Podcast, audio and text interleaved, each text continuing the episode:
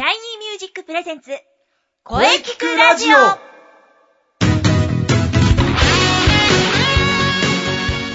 シャイニーミュージックプレゼンツ声聞くラジオ第149回放送です。はい、早いものでね、3月に入りました。季節は春です。桜の開花もね、待たれます。そしてプロ野球の開幕も待たれます。それはね、後でゆっくり、えーでしょうかね。まあね、3月からテーマを戻します。良い声ってどんな声？ゲストさんとお話ししていきましょう。えーボイストレーナーの斉藤慎也です。えーそして、えーゲストさんは、はい、えー、杉ゆきちでございます。はいいや、いよいよ3月ですね。ねはいいいですね。いいですね。なんかもういいですよね。いいですね。プロ野球や、ね、オープン戦真っ只中ってところですかね。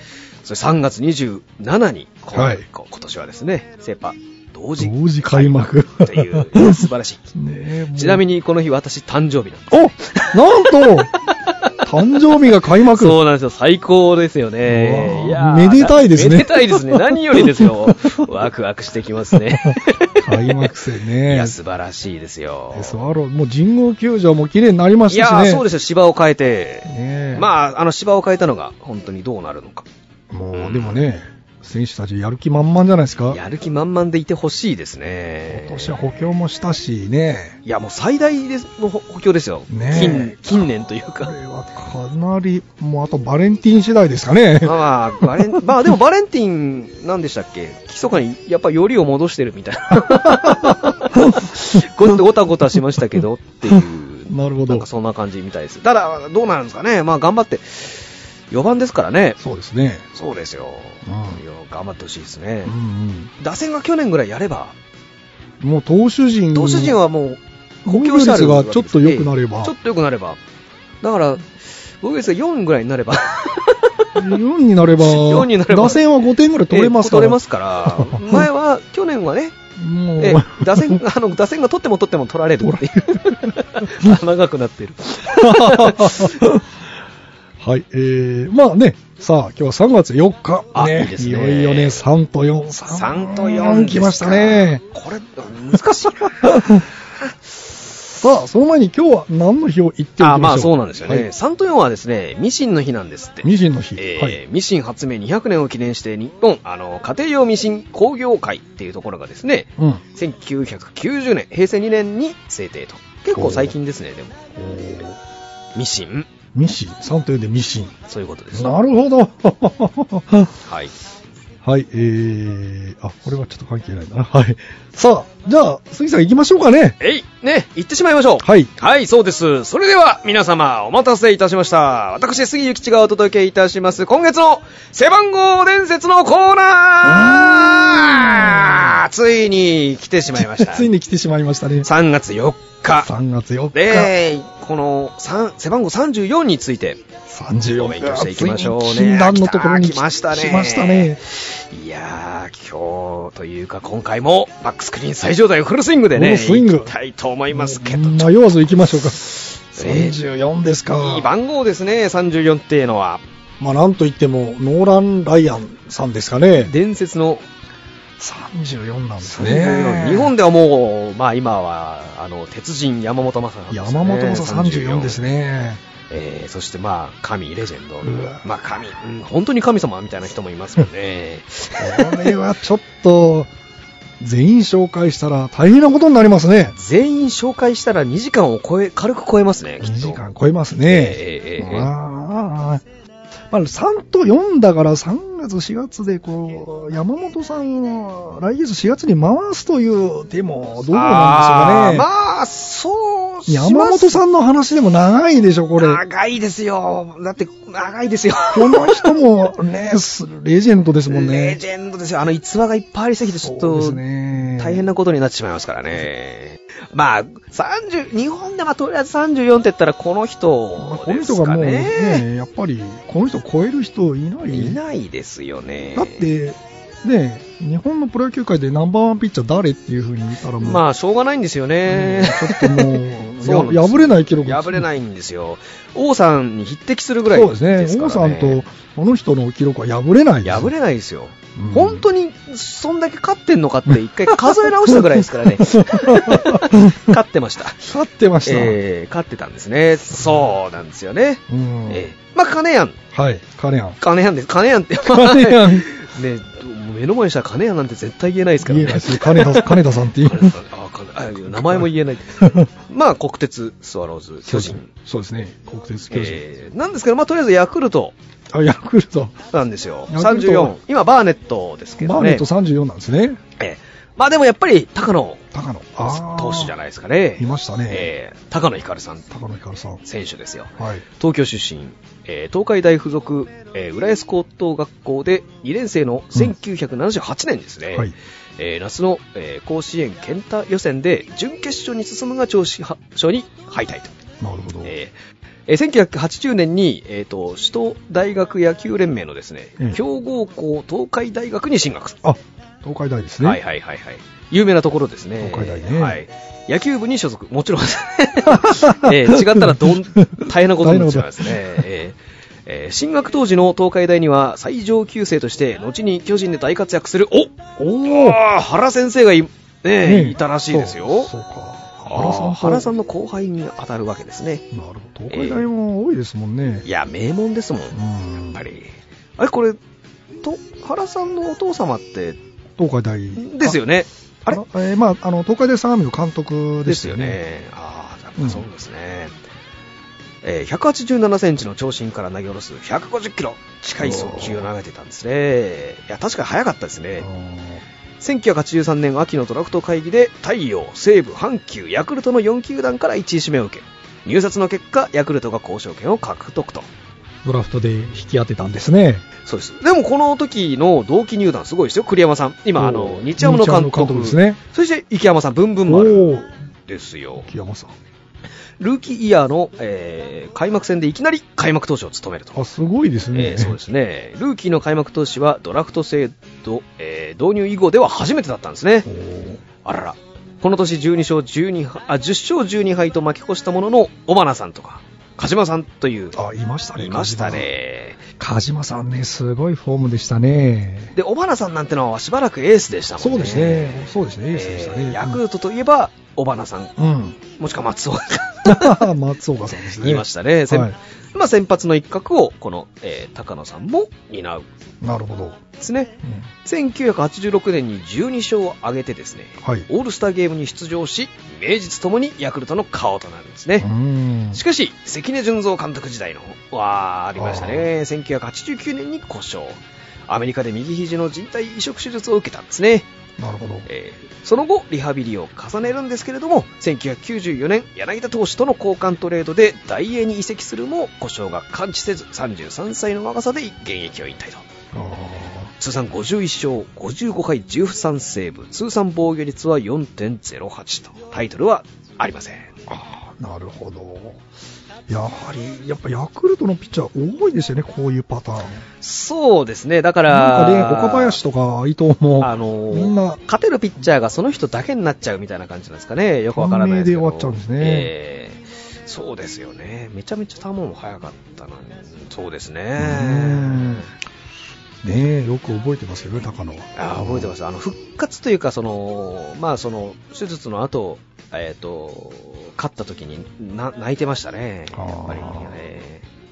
うん。こうしよう。やっぱ、そう、け、怪まあ、我ですよ、そうですね。やっぱり。だから、長く続けるっていうのは、うん何よりなんでしょうかね。やっぱ怪我なしで。ねえーまあ、無事これ、名馬と言いますもんね。そう、そういう意味では、無事。無事これ名馬というか投げすぎでしょうっていう 方がね、あやっぱりいよいよですね。行きますかね。34のレジェンド。そうですよ。金やんで。金やんですもう、あのね、金や。もう、金田正一さんですよ。いやー、愛知県出身なんですね。ー血液型は B 型。B 型っぽいですね。うんミスターと同じですね。気が合うわけですよね。えー、大好きですもんね、ミスターのこと。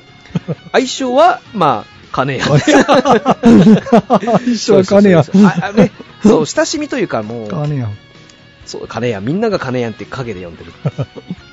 日本プロ野球史上唯一の通算400勝を達成しておりますよ。そして、もちろん、298敗のですね、最多敗戦記録も持っておりますよ。すごいな。はいはいはい。最、あの、よく勝ち、よく負けってことです。でもまあ400勝300敗ですもんね。そうですね。100, 100勝貯金あるってすごいですね。そうですね。えー引退後はロッテオリオンズの監督ありましたね。そうですね。乱闘になったら蹴りが入るみたいな、ありましたね。うん日本プロ野球迷宮会初代会長ですよ。迷宮会作った人ですね。なるほど。はい。現在は野球評論家ですね。うんえーたまに、よ、見ますね。カレアンはですね、名古屋市立大曽根中学、えー在学中に野球を始めたんですね。うんその後、えー競泳高校に入学。うんそれから野球部長で監督の、えー柴さんっていう方がいらっしゃったんですね。はい。で出会ってですね、えー金谷はですね、柴さんによって徹底的に走り込みを教えられ、投手としてのスタミナとえー体作りを学んだんですね。うーん。えー後に私の走る野球の原点はここにあると言ってるんですねうん。まあ、確かによく走って走ってたみたいですね。ですね。今でも野球選手として育ててくれ、足を向けて寝られない存在として芝を尊敬していると。すごい。えー同年夏の甲子園に補欠で出場したが登板機会はなかった。これが唯一の甲子園出場だったんですね。えー翌年エースになったが、春、夏ともに県予選で敗退してるんですね。なんと？なんと、コントロールに難はあるものの、伸びのある快速球と鋭い縦のカーブは評判となり、1950年3月にですね、2年生になる直前の時点で設立されたばかりの国鉄スワローズ。監督の西垣さんっていう方にスカウトされるんですね。えー競泳高校のエースとして甲子園を目指したが、2年夏の予選で敗退すると、すぐに高校を中退。時、16歳だったんですね。おなんと、星ヒューマンみたいだ。考すごいですね。中退しちゃったんですね。破天、今ではちょっと考ええられない。られないですね。あ、でもそっか、これ、ドラフトがない時代ですもんね。そうですね。なのでまあない時代です。ない時代なんで、できたんですねスカウト、スカウトが本当にそのままスコンと入れちゃったんですね。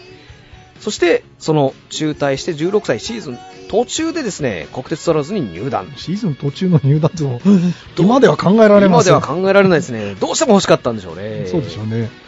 えー初登板は1950年、えー8月23日対広島戦、押し出しフォアボールでサヨナラ負けを喫すると。えー、じゃあ、この輝かしい400勝の第一歩って、負けたそういうことですね。てことですね。敗戦からだったんですね。えー国鉄は17歳の金田を即戦力として 積極的に起用し、8月デビューながら8勝を挙げた。すごい。すごい。1951年は全107試合中44試合に先発と。すげえ。9月5日の、えー対阪神戦でノーヒットノーランを早速挙げておりますよ、神様。おー 18歳35日での達成は史上最年少記録。えー、18歳。すごいな破りようがない。破りようがないですね。今だって入ってくるのは18歳からですからね。そうですねええ ちょっと無理なんじゃないかなって思いますね。同年は 22勝を挙げす もう18歳で20、20勝超えているんだ。ちょっと、おかしいぞ。えー以後、えー14年連続、14年連続で、もう一回を14年連続で20勝を記録してるんですね。14年連続20勝。すごいな。14年やるだけでも大変なのに。こう王さんですね。やっぱり王さんぐらいしかこの記録には。ねおえー、王さんでもう驚き慣れてるんで。ひょでも14年連続で20勝、ちょっと、これは神様になっちゃいますね。この記録はちなみに未だに破られておりません。破れない。破れないでしょう。14、だって、14年プロでやっていく人が何人いるんだろうって感じですからそうですね。すげえな そして1957年8月21日の対中日戦で、あ、完全試合をこうね、完全試合をやっちゃってるんですね。すごいな。えー完全試合もやってるんだ。すごいですね。登板の前日に下痢を発症して、体調を崩した中での記録達成でございましたよ。えー力がフル、まあ、うまい具合に、あの抜けたんですね抜けたんでしょうかね。逆に。えーしかも達成直前の9回ワンアウトですね、酒井選手のハーフスイングの判定をめぐって中日が猛抗議し、43分間の中断があったが、金田さんは全く動じなかったと。うんえー再開後に対戦した2人の打者を共に全て空振りの、えー3球三振に仕留め、えー大記録達成に花を添えたと。いやー、余裕ありますね。下痢だったのに。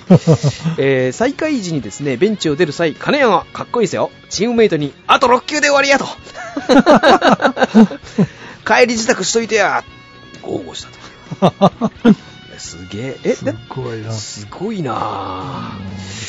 えー、だってでもこの時、あ、でも7年やってんのか。そうですね、7年やってるんですね。そうですね。つまり、7年目で完全試合達成。だってもうこの7年連続ぐらいで20勝してるってことですもんね。そうそうあ、そりゃですね言う言うか。かわ、だってじゅ、可愛げがないです。すごい。さすが。だってまだ20歳のね、そこそこそうでしょうね。なお、2014年現在、えー左投手でですね、完全試合を達成したのは金田、ただ一人でございますよ。あ杉内がね、9回2アウトまで。あー、杉内さん、ありましたね。残念でした。さあ、そして、ミスターの登場でございますあーよ。ミスターね。ミスターと金谷はだってもう、相思相愛で、相思相愛なのかな？金金金谷は大好きですよね、とりあえず。えーそうですね。えー1958年4月5日の開幕戦対巨人、大物ルーキー長嶋茂雄から4打席連続三振を奪い、プロの意地を見せた。これ有名ですよね。打たれてなるものかみたいな。ええー開幕戦直前、長嶋がオープン戦で左投手を打ち崩し、開幕戦でも金田投手を打ち破崩せるかもしれませんと、報道に、金そういう報道にですね、金田選手が激怒したとえ。なるほど。えーしかし結果、4連続三振を奪ったものの、試合後金田は顔をこわばらせ、あの小僧、ものになるかもしれない。ちょっと憎いっすね。いや、なんかこれ、勝ったからかな。まあでも、ちょっとやっぱすごいスイングだったんですかね。そう、そうなんですね。三振は全部フルスイングだった。フルスイングでの三振だったんですね。気持ちいい三振だったんですかそうね。ですね。見逃しとかじゃないですもんね。えー初対決で金田さんから4打席4三振を喫した長嶋さんはカーブのキレが良く特にドロップに手が出なかったさすが金田さんだと感想を残したうん。いやすごいなこれでもかっこいいですよね4打席4三振ってそうですね。いや、かっこいいんですよ。なんかね、かいいね三振してもかっこいいんですよね、ミスターは。ヘルメットがこう飛んでる。飛んでグーンって顔を 思い思いっきりやってますもんねそう、そうなんですね。えー次の対戦でも最初の打席で三振を奪い、ミスター長嶋さんからデビューから、あ、対戦だから5連続、5打席連続で三振に仕留めたんですね。なるほど。えーその後は長嶋さんは1964年までの7年間で金田さんから打率がですね3割1分3厘18本塁打 金谷から最も多くの本塁打を打った打者になってるんですねなるほど。あ見切られたんですかね その後はもう、ボッコボコに打たれたってことですねええええなるほど。翌年はなんとあのレジェンド王貞治が入団ですね、はい。1959年4月11日の開幕戦で対戦。あ、でもやっぱり、金谷をもう開幕戦に必ず登板したんですね。さすがだ。えー2打数2三振。あさすがですね。この時は、えー金谷勝ちそうですねで。すね。王さんは同じく1964年までの6年間で打率2割8分3厘13本塁打を記録。れましたね。金田さんは、えー毎年最低1本は王に、王選手にですね、本塁打を打たれたが、特に最後の対戦となった1964年には1シーズンで7本塁打を打たれておりますね。ボッコボコに打たれたんですね。打たれたんですね。いやこ、これは敵に回したくないなと思ったのかな。思ったんでしょうね。味方にしちゃうんですね。味方。えー1958年6月5日、通算、え？早い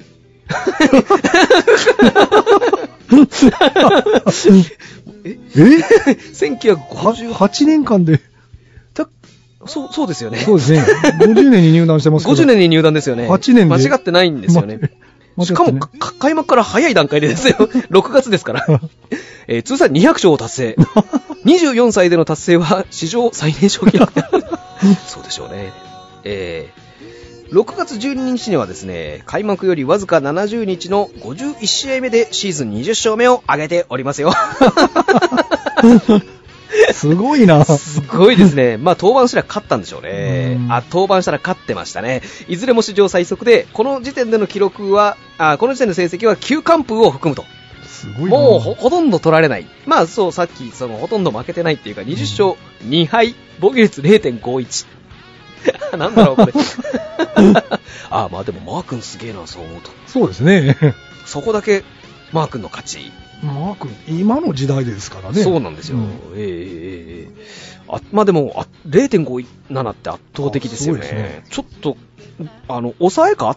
なかなか0点台って。0点、これつ、さ、抑えでバリバリやってた頃の佐々木ぐらいしか叩き出せないんじゃないかって思いますね。そうですね。えーあれだって、伊藤智人の0.91よりすごいんだもの。すごいな。すごいな。金田さん。金やん、さすがだ。64回、えー3分の1連続無失点の日本記録もこの間に記録しておりますね。1962年、えー9月5日、えーメジャーリーグのウォルター・ジョンソンの記録を破る通算3509奪三振を記録してましたね。取りすぎですね。えー1963年6月,、えー6月30日にはですね、通算311勝を記録。すごいですね、この 別所さんを抜いてですね、プロ野球歴代1位。じゃあこの段階でももうい、もう誰も破れない。破れない感じねところに来ちゃったんですね。ええー1964年までにですね、14年連続20勝、通算353勝を挙げておりますね。もうなんだかよくわからない感じになってきました。えー対巨人戦通算65勝すごい なんだかんだやっぱ勝ってんです。えーなんか歴代1位ですよ。えおすごいな。はい。国鉄時代の通算353勝という数字から見ると、特に対巨人戦の勝ち星が多いというわけではなくですね、どのチームからもほぼまんべんなく勝ち星を挙げている。おーえー、ごっつぁんも含むんだよね。お勝ちそうだな。わわしが投げるぞっていう。ええ国鉄時代ですね、最も勝ち星が多かった相手は、なんと広島でございます。83おー勝。すごいな。対巨人戦では通算72敗を喫し、負け越している。あ、あ、ま、65勝72敗。なるほど。あ負け越してるんですね。ー、まあ、打たれてますからね。でもすごいですね。だって多分、国鉄ってそんなに強くない？そうそうそうですよね。ですよね。ええーえーえーそして1965年に B 級10年選手制度っていうのがあったんですね。えあったんですね。FA みたいなもんですね。まあどうなんですかね。うんを行使して、えーっと、もう、念願の打たれた、打たれたくないのか。念願の巨人に移籍ですよ。えー金田さんが国鉄スワローズを見限ったのは1962年に産経新聞社とフジテレビがですね、えー球団経営に参加した時らしいですね。この時の、えー、産経さん、富士山のやり方に反発して、なんか翌年の移籍につながったと言われています。まあ、これあれですね、産経、産経アトムズ誕生の頃ですか、ね。ああ、ありましたね、産経アトムズ。はい。えー金田さんの、えー巨人入団にはですね、巨人ナインも、金田に見習ってほしいという、あの監督、川上哲原さんでね、ああ、なるほど。思惑があったみたいですね。金田さんの入団後、巨人の選手はあれだけの実績を上げた人間、人が、俺たちよりも走ってる 驚き。なんかね、金田さんってなんかとにかく走、まあ走ってるイメージありますね。ええ走るんだっていうね。えー長嶋さんも金田さんから体作りの手ほどきを受け、スランプを出した。うんあーうん。リップサービスかな。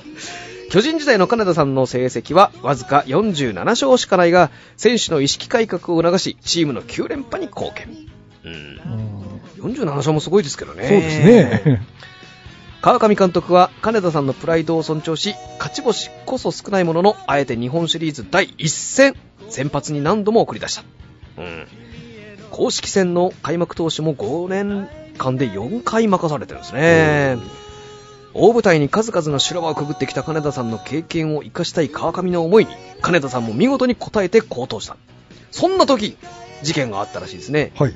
ある試合で本塁打を打った長嶋さんの顔を叩くなどして、ホームで手荒く手荒く出迎えたところ、チームメイトから一斉に冷ややかな視線を向けられたと。よくやった、よく打った、よく打ったですよね。国鉄時代は、まあ天皇ってね、天皇、異名を取った金谷も、巨人においては、戸様に過ぎないのだと、思い知らされたと言っておりますね。ちょっとや、やっちゃったんですややりすぎたんですね。よく打った、よく打った。今はミスターですからね。そうですね。巨人においあ、そうですね。だから、そして、えー1969年10月10日対中日戦で、球界初の、まあもう無理でしょう。もう出てこないんでしょう。えー通算400勝を達成。おめでとうございます。同年限りで引退。現役引退ですね。まあ400勝で、まあ区切りってそうそう、ことになりました400で引退したんですね。巨人で背番号34は永久欠番。えー。そうなんですよ。えー、34永久欠番なんですね。巨人で。えー、スワローズは欠番にまあ、なってない欠番じゃないんですけど、スワローズで353勝してるのにな まあ、いっか。バーネットがついてますね。ええええ金田さんは当初は引退するつもりがなかったんですね。まあ、石原慎太郎先生にですね、もう400勝を区切りに身を引くべきだと言われて。しかし、金田さんは、わしはまだできる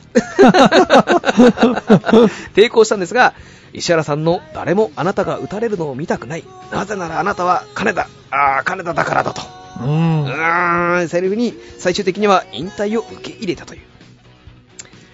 引退会見では長年の国手で左腕が伸びきらないことを披露。いやー、そうなんだ。この場面は野球漫画の巨人の星にも描かあれている。描かれてますよ。そうなんですね。そうそうなんですね。酷使しすぎたんですね。そう、そうなんですね。ただし、引退後に、えー左腕は再びまっすぐ伸びるようになったと。なんと、見てくれ、これ辛い、これ、あ、て、なんか、まあ本当見てみ、伸びるぞ、みたいな。伸びるぞ、あれ？おかしいなっていう。いやいや、まあでも、誰よりもな、投げたとは思いますからねね。投げすぎですよね。投げすぎですよ。よく投げられましたね。そうですよね。えー引退後は1973年から、えー1978年、1990年から1991年には、ロッテオリオンズの監督を務めたんですね。うん1974年にリーグ優勝日本一を果たしてるんですね。はい、日本一、な、一回だけ、なりましたね、はい確かに。そうなんですよ。日本一になった際にですね、長島が、あ、ミスターが、あ、ミスター引退した年、あの、巨人が10連覇できなかったあー、年です。で中日との日本シリーズだったんですね、なるほど、中日が阻止した時ですそうそう。ですね。なるほど。それで、長島が最後の年だから相手が巨人じゃなかったのは残念だが、わしは世界一のファミリーに恵まれた幸せな男やと。ね。面白い人だな、やっぱり。ロッテ監督時代の1978年に日本プロ野球迷宮会を設立。えー2009年12月まですごい ですね。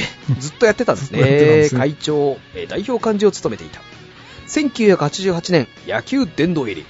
20年近く、えー現役生活で多くの記録を残したが、試合で投げる球種はほぼストレートとカーブのみ。えーまあ、つまりドロップってことですかね。江川みたいだな。あ、そうですね。そうですね。特に、えーストレートの威力は凄まじく数々の逸話を残しています。そうなんですよね。相当速かったっていう話は聞きますね。170キロだったって本人は言ってましたね。ねえ。170。すごいな。すごいですね。まあ、えーまあ、通算成績もすごいことになってるんですけれども、よろしいでしょうか。通算えー先ほどもね、言いましたけれども、うん400勝、400 298敗。なんだろうな、これ。すげえな。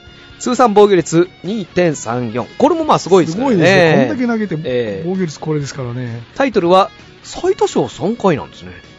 多分こじゃあの頃はあの、猛烈に、そう、もうすごいピッチャーが他にもいたんですね。すごいですね。ねえ、だから、金谷だけじゃなかったんですね。まあそうですよね。だって、巨人にもそう、いいピッチャーがいっぱいいたってわけですよそうなん最優秀防御率が3回。えー最多奪三振10回。あ、すごいなうん。すごいですね。沢村賞3回。ベストナイン3回。うん。あーそして日本記録はですね、えー通算400勝。これ日本記録なんですね。そうなんですよ。いまだに。いや、すごいな。日本記録いっぱいありますよね。通算4490奪三振。通算5526.2投球回数。ツーアウトまで行ったんですね、なんか。通算365関東。すごい、すごいな。通算298敗。通算、負け数もそうですよ日本記録なんですね。よくあの、か負け、負けが続いてるピッチャーにそれで励ましたって言ってましたね。わしは300敗したんだぞと。なんと言っていいのかわからないですね。その代わり400勝してるって。うんまあまあそうですね。すごい。通算1808フォアボール。あこれもすごい。すごいな。シーズン20勝以上14年連続14度。64.1イニング連続、すごい、無失点。す、え？えー、これもちょっと破れないな破れないっすね。こわす無失点ですよ、これ。すげえ。最年少200勝達成。まあこれもさっきびっくりしましたけどね。あ、24。えー、24歳309日らしいですね。200勝。200勝。すごい早すぎるだろ。早すぎますよね。えー、公式戦開幕投手が14回。あ、すっげえな連続シーズン100奪三振以上16年。以上です。うわす、すごすごすぎますね。すごすぎますね。いやこれはだって未だにうん誰よりも偉い人ですからね。そうですね。もあのハリーが頭上がらない人ですもんね。ハリーが、まあ、某、勝の番組に、ねえ、あの、金田さんが出てくるとちょっと、おとなしいですね。途端に金田さんの番組になりますからう、ね。いやー、いや、ちょっとこれは規格外ですね。企画がですね。いや、神様だな金田賞が作られないことがそうですびっね。くりですね。あ、でもそういう意味では王さんも賞がないですそうですね。大貞治賞とか、あってもいいですよね。あってもいいですね。いや、すごいな。あれ？でも、まあ、お王さんの話になりますけど、沢村賞は投手のあれですそうけど、そう、投手の。王さん、打者でいいんじゃないですか？そういうのがあっても。ないですもんね、打者は。ないですね。沢村賞みたいな賞はないですね。ないですね、そういう賞は。じゃあ王さんかな。そうですね。そうですね。いや、すごいいやちょっとね、も漫画の数字なんですよね。ちょっと、本当なのかなって思っちゃうやつですよね、これ。う、なんかこう、ピンとこないですもんね。400、だって、もう、これ20勝14年連続も、うん？って。よくあれですよね、金田さん、あの、迷宮会作るときに400勝しなかったですね、そのラインを。わし、わしだけ迷宮会で。まあ、あれでしょうね、あの、性格からして、わしの半分ぐらいでいいかなっていうことでうん。200勝にしたんですかね。いや、すごいなうんまあ、では、山本さんのお話は来月ということにしましょうかね。そうですね。まあね、このままお話を続けたいのですが。そうですね。山本さんの話に行きたいところですけどね。まあね、行くともう、大変なことになっちゃいますかならね。っちゃいますね。えー、山本さんのお話はね、また来月をお楽しみに。お楽しみ。ということで、えー CM の後にまた杉さんといろいろお話ししていきましょう。はい、えー、了解いたしました。よろしくお願いいたします。それでは CM で。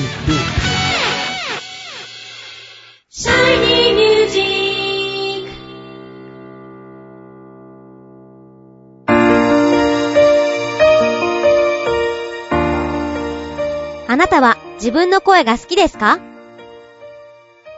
あなたの眠っている本当の声を目覚めさせましょう。充実の60分、マンツーマンボイストレーニング。シャイニーミュージック。まずは体験レッスンをお試しください。お問い合わせは03-3208-2367 03-3208-2367ホームページは shinymusic.com まで。自分の声を好きになろう。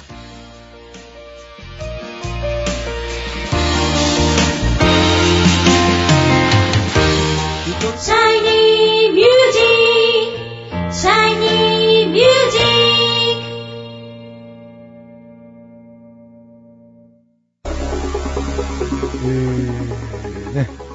34分ですよ、今。は えー、34分で驚いていたところですけどね。はい、そうなんですよ。そうなんです。金田さんの話が34分で、その CM 前が、CM 前まで奇跡だ34分ですよ CM 前の収録時間が34分だ。34分だったんですね。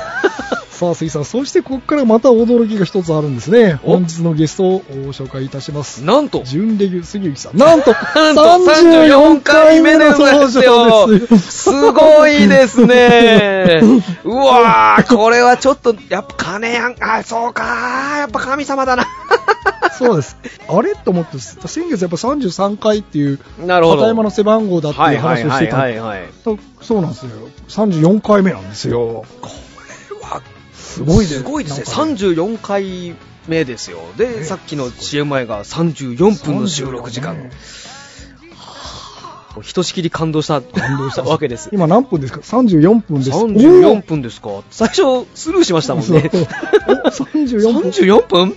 え？ーそして、えー、杉さん今回34 34回目の、回目あすごいな、これは。ねすごい回になりましたね。すごい、なんかね、やっぱ数字で驚くって。ああ、まあそういうことですね。ねえー、34。今日はもう34で大盛り上がりです、ね。大盛り上がりですよ。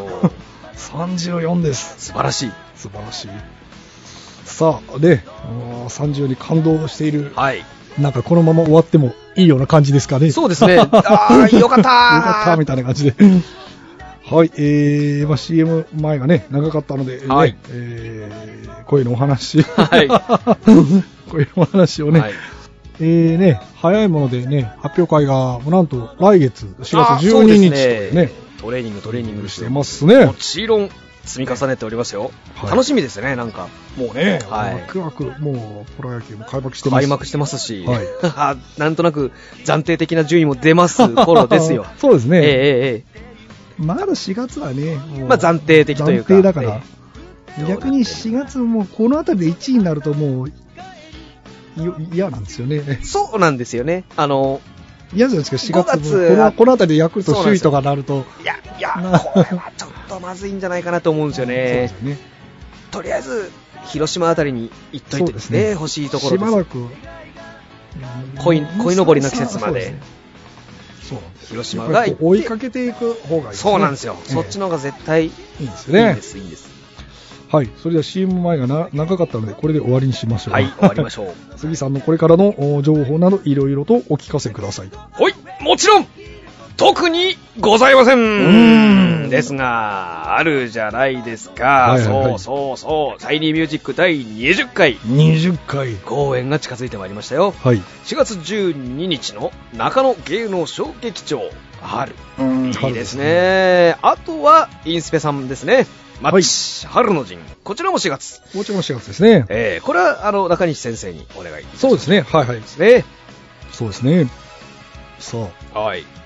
あ、まあもうね、来月はいよいよ、もうプロ野球開幕してます。いいですね。いや、もう、だって、待ってましたよ。そうですね。もう、えこれからもう、こう、スポーツニュースを見るのが楽しい楽しみですよ、本当に。はい、いろいろとね、えーありがとうございました。いえとんでもないですねあのー次回は4月1日。はい。まあ、山本山本正さんでいやいきますかいいですね。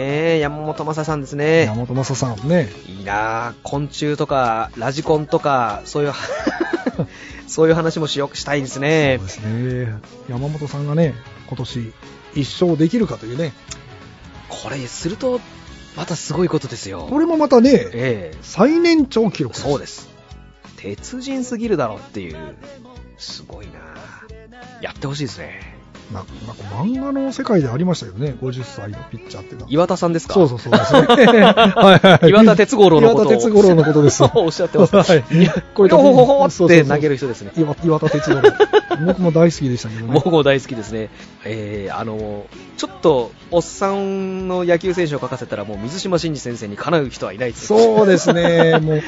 ですね。アブさんアブさんがやっぱりいいですよ。アブさんもどっちかっていうと、その、まだ2軍、お、1軍、どっちなんだっていうぐらいの、ちょっと、うだうだ、うだうつの上がらないアブさんが好きなんですよね。そう、そうですね。代打、で代打家業の。レギュラーになれないっていうね。そうなんですよ。レギュラーなあの辺がやっぱこう、哀愁があっていいですよね。そうですね後半になるとちょっともう、ちょっとすごい、すごすぎるキャラになっちゃいますからね。えー4割バッターですから。そう、そうですね。もう、そうなんですね。そうなんですよ。超万世型すぎるだろっていう。万世もいいとこですね。いいとこですね。えーあの頃よかったな。そうですね。えー、さすが水島さん。そうですよ素晴らしい。もうだって、最かあの、漫画の初期の頃って汚いですもんね、絵が。黒いんですよ。そうです。ああ、なんかこう、何かがうまくいってない感じとか、あの、月見そうなのかな、やっぱり。と思うんですね。だからそうですよ。後ろのホークスが強くなった頃ってもう絵がすっきりしてますから。あー、なるほど。ええ うまくいかねえなっていう 頃の、やっぱ初期の頃は、初期のアブさんが。ものすごい絵が暗いんですよ。でも僕そういうの好きでしたね。もう本当マニアの世界でしたね。マニアの世界ですよ。うんあー何人知ってるんだろう。あ、でも、これを聞いてくださってる方には結構、アブさんがアブさん 認知度高いような気がしますけどね。ぜひ、あの、第1巻から見ましょう。あ、本当にそうですよ。ええ。第南海ホークスのね、そうです、そうです。野茂さんがまだ、あれ、プレイングマネージャー。プレイングマネージャブレザーとかいた頃じゃないですか。金谷も出てくるんですよ。で出ます、出ます、出ます。監督としてええロッテロッテにおります出てきますね。ええはい。うんぜひ、金谷の話からアブさんの話になってきましたが、ええぜひ一巻からぜひご覧ください。超超長いですけど。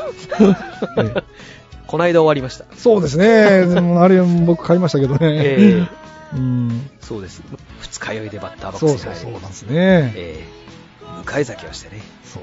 酒しぶきをバッてこう、バッて出ていくっていう。かっこいいですね。かっこよかったですね。かっこよかったです。うん。はい。はい。長くまた、なりました。まだね、まだ中西さんにエンドレスで繰り返してるっていうあ。また繰り、もう延々に繰り返してるって 言われましたけど。尽きないんですよね。尽きないですねはい。じゃあ、次回4月はい1日お待ちしております。はいそれでは、ありがとうございました。ありがとうございました。杉ゆきちさんでした。次、ゆきちでございました。ありがとうございました。